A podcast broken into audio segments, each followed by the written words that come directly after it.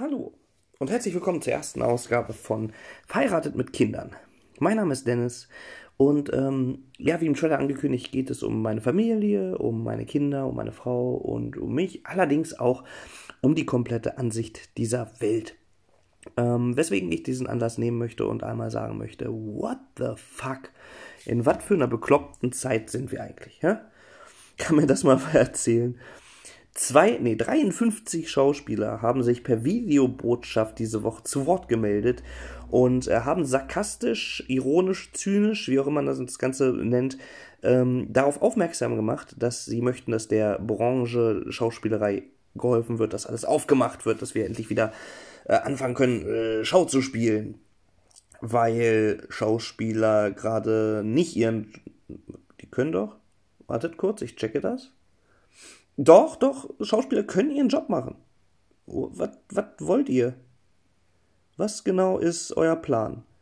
Das würde ich ganz gerne wissen. Ich muss aber dazu sagen, ich habe tatsächlich nur die äh, Nachricht von Hans-Josef Liefers gesehen, weil äh, bei den bekannten Schauspielern ist der das einzige Gesicht, was ich irgendwo schon mal, glaube ich, in der Werbung gesehen habe oder so. Ansonsten sagen mir die deutschen Schauspieler nix. Gar nix. Und das spricht schon mal für amerikanische Schauspieler. Das muss ich sagen. Ah, es ist unfassbar. Diese Welt zerbricht an einem Virus und äh, wir gucken dabei zu. Ist das nicht krass? Wir sind gerade vollkommen dabei zu sehen, wie, wie Menschen dabei sind, Fehler zu begehen, weil sie dumme Sachen machen.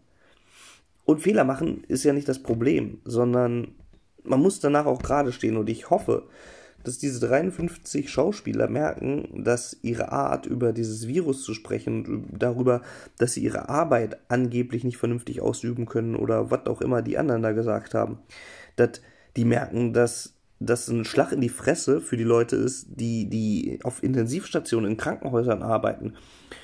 Oder die milde Variante von dieser ganzen Sache, wie ich, ich arbeite im Supermarkt und was meinst du, was ich mich rumschlagen muss mit dummen Kunden? Oh, Leute, die die Maske vergessen aufzusetzen, die die nicht aufsetzen wollen, die das Prinzip vom Zählen nicht verstanden haben, weil wir nur x Kunden reinlassen dürfen. Dementsprechend braucht jeder einen Einkaufswagen.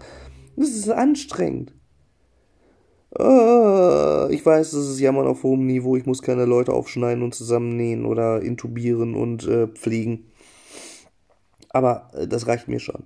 Das, das reicht mir wirklich schon, weil wenn ich mir vorstelle, dass da irgendwelche Leute sitzen, die äh, 12 Stunden, 16 Stunden Schichten schieben, äh, weil andere Leute so dumm sind und sich nicht an diese ganzen Regeln halten. Wir haben es doch jetzt fast geschafft. Wir sind beim Impfen. Ja, jetzt kommen wieder Leute und sagen, Impfen ist auch gefährlich, das mag auch sein. Und äh, es kommen auch Leute, die sagen, ja, aber die neue Variante, ne, da hilft das alles gar nicht. Richtig mag auch sein. Aber jede Impfung bringt uns näher an die Normalität. Vielleicht nicht zu 100 Prozent. Ich gehe mal davon aus, dass wir Masken immer noch tragen müssen, dass meine Kinder zum Schluss geimpft werden und bla bla bla. Aber ganz im Ernst, was ist denn die Alternative? Die Alternative ist die halbe Bevölkerung ausrotten lassen? Ich denke nicht. Ah.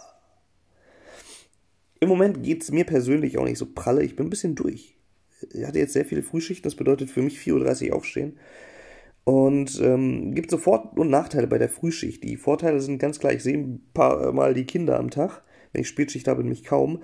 Mm, die Nachteile an der Frühschicht sind allerdings, ich sehe ein paar Mal die Kinder am Tag. Ah, das ist. Im Moment sind wir echt in einer komplett anstrengenden Phase. Die Großen gehen zum Glück zur Schule.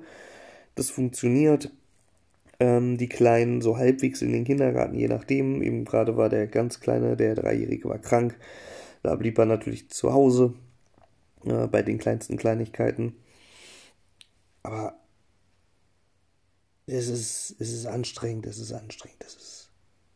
Ich, ich mag einfach nicht mehr. Ihr merkt, ich bin resigniert. Das ist die erste Folge und ich gehe so in so einen scheiß Talk. Eigentlich ist es ein, soll es eigentlich ein sehr positiver Talk sein. Es soll ähm, über Comedy gehen, es soll über lustige Sachen äh, gehen. Aber manchmal ist es auch einfach nur traurig. Ja. Aber was machen wir gegen den Lockdown? Hä? Ich glaube, Armin Laschet sollte mal drüber nachdenken. Dann sind wir auf jeden Fall im sicheren Fahrwasser.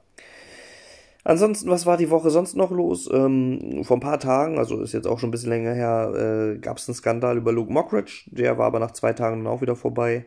Also das übliche Twitter-Spiel. Ähm, ja, das ist krass, oder? Weil ich habe da auch keine richtige Meinung zu, weil es einfach mega krass war, die Geschichte mit Luke.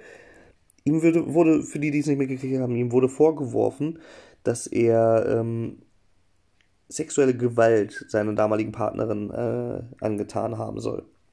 Und jetzt ist es natürlich ein zweischneidiges Schwert. Auf der einen Seite möchte man Menschen äh, nicht vorverurteilen, auf der anderen Seite möchte man natürlich die Opfer ernst nehmen und denen zuhören. Da kann ich gar keine Stellung beziehen. Was aber krass war, war die, war die äh, Nachricht von Sat 1, die sich übrigens danach nochmal in die Nesseln gesetzt haben. Aber ja, Punkt Nummer eins. Ähm, Sat 1 hat sich in die Nesseln gesetzt, weil sie gesagt haben, Luke wurde nicht verurteilt, also bleibt er im Programm. Das ist für mich das, was, was so aufregend an der Geschichte ist, weil es wäre das Einfachste von Sat 1 zu sagen, Leute, wir untersuchen das, wir gehen der Sache auf den Grund. Im Moment bleibt Luke noch drinne, solange da nichts Konkretes raus bei, bei rauskommt. Aber wir sehen da mit Argusaugen hin und kümmern uns drum. Das ist genauso, wenn ein Kunde zu mir kommt und mich fragt, hier habt ihr noch Leberwurst hinten im Lager und ich weiß ganz genau, es ist keine Leberwurst da. Dann werde ich trotzdem nach hinten ins Lager gehen, einen Schluck von meinem Kaffee nehmen, wieder rauskommen und sagen, ich habe überall geguckt, es gibt keine Leberwurst. Und genau so, genau so hätte Sat1 reagieren müssen. Die hätten sagen müssen, wir haben nachgeschaut und Luke ist eine Leberwurst.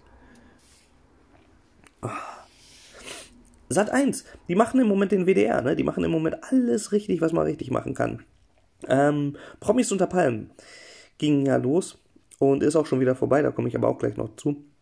Promis unter Palmen ging los und Prinz Markus von Sachsen-Anhalt, ich bin mir nicht sicher, wie die Glühbirne heißt, hat sich da aufgenommen wie der letzte Assi. Und das mag in einer äh, Trash-TV-Sendung auf jeden Fall auch noch was bedeuten der hat sich da aufgeführt, wie der letzte Assi, hat äh, Trans-Sprüche äh, gebracht gegen eine Transsexuelle, hat Sprüche gegen Homosexuelle gebracht, die unterste Schublade waren. Und Sat 1 sagt, Leute, tut uns leid, diese Ansichten teilen wir nicht. Und haben dafür natürlich bei Twitter auch wieder auf die Fresse gekriegt, zu Recht, weil sie wissen doch, wen sie sich da einladen. Sie recherchieren doch, die haben den doch mit Absicht da reingeholt, damit die Quoten geil sind. Bevor sie. Also. Und am nächsten Tag haben sie sich dafür abgefeiert, was für eine geile Quote sie haben. Später haben sie dann mal ein Statement genommen und haben gesagt, ey, wir haben gemerkt, dass das hohe Wellen schlägt und dass unsere Aussage, dass wir uns davon distanzieren, nicht reicht. Wir nehmen die erste Folge aus dem Programm.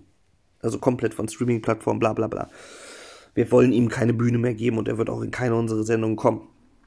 Ähm, ja, das hat so lange Bestand, bis sie keine Trash-Kandidaten mehr finden, weil einer wird nicht mehr dabei sein. Ähm, definitiv nicht mehr. Das ist der liebe Willi Herren. Der hat ähm, leider, leider dieses Jahr nicht überlebt. Der ist äh, von uns gegangen. Und das war eine krasse Geschichte. Ich meine, ich habe bis auf die Trash-TV-Formate habe ich nie was von ihm mitbekommen, aber das war schon einer, den man mal gesehen hat, ne? Und dann noch Überdosis, Drogen. Krass. Ich kann da auch gar nicht viel zu sagen. Wie gesagt, hab den nicht viel gesehen, hab den, aber er war immer so liebevoll. Er hat immer vom Herzen rausgesprochen, war ehrlich, hatte ich das Gefühl zumindest. Und ein lieber Jung, ne? Schade, dass nicht Prinz von Anhalt. Egal, man wünscht ja niemandem das Schlimmste. Oh. Unfassbar. Ja, ansonsten gibt's diese Woche auch noch einiges, was ich vorhabe. Ich werde ähm, geimpft. Ja, ich habe meinen ersten Impftermin, der ist am Samstag, also quasi, wenn ihr das hört, vermutlich heute. Oder nie. Ne, die ersten Folgen brauchen immer ein bisschen bis Anlauf. Dann bin ich aber geimpft. Und wer weiß, vielleicht hört sich das irgendwann in zwei Jahren an, wenn der Podcast hier mega Hype hat und sagt, ah, guck mal, das war die Impfung, wo er zum Zombie geworden ist. Da ging's los.